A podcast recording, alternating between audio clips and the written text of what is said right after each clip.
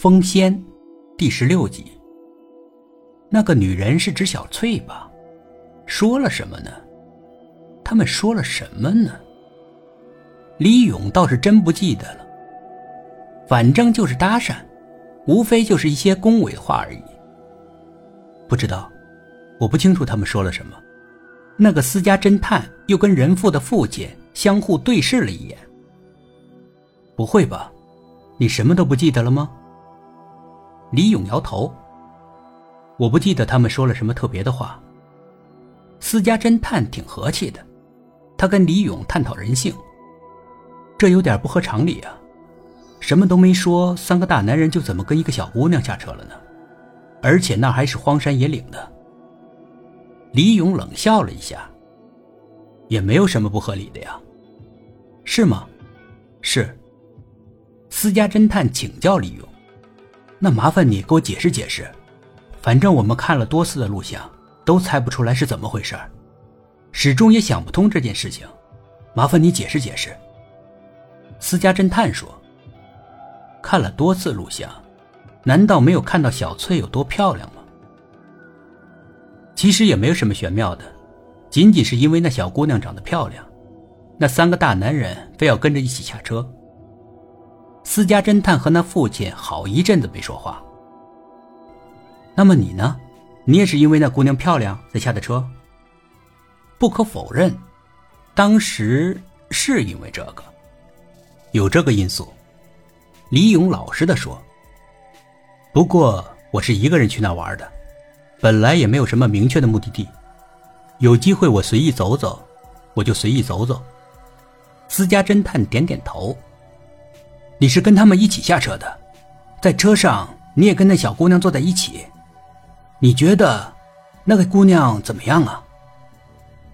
怎么样？什么怎么样？就是那姑娘为人怎么样，性格怎么样，大概是什么来路？什么来路？哼，这怎么跟正常人交流呢？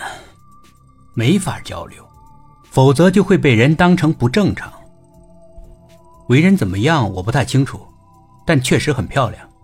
性格嘛，性格挺开朗的。私家侦探敏感的盯着李勇。性格开朗，你是什么意思？没什么意思，就是挺开朗的。隔了一会儿，私家侦探问的更明确了：“呃，是不是开朗的有些放荡？”李勇不好回答。呃，还好吧。私家侦探不放弃，怎么个还好？就是挺开朗的，跟人自来熟，愿意跟人说说笑笑，但更进一步的事情我没有看见，我不能乱说。私家侦探不太满意，但也不好就这个话题再继续下去。你跟警察说，你开始跟他们是一起进行的，后来才跟他们分开的，是吧？不错。那你什么时候跟他们分开的？李勇照实说：“那天天黑以后，我就跟他们分开了。为什么要跟他们分开呢？而且还是在天黑以后。要知道，天黑以后那片大山里更不安全，你们应该在一起才对，才更稳妥、更安全。为什么要晚上跟他们分开？只是因为他们有帐篷，而我啥都没有。”我就不好意思跟他们待在一起。侦探跟那位父亲又相互看了看。我找人搜了山，我们发现了帐篷。搜山，那么大的山，得多少人搜啊？哦，帐篷搭的好好的，没有受到破坏，他们的行李也都在，就是人不见了。那位父亲说：“李勇不吭声了。”那位父亲叹气：“真想不明白是怎么回事啊！三个大男人，又不是三个小姑娘，怎么就失踪了呢？他们的钱包都在，手机都在，就是没电了。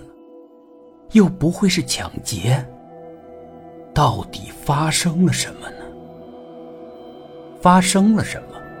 李勇也想知道，那位父亲抱着头，痛苦不已。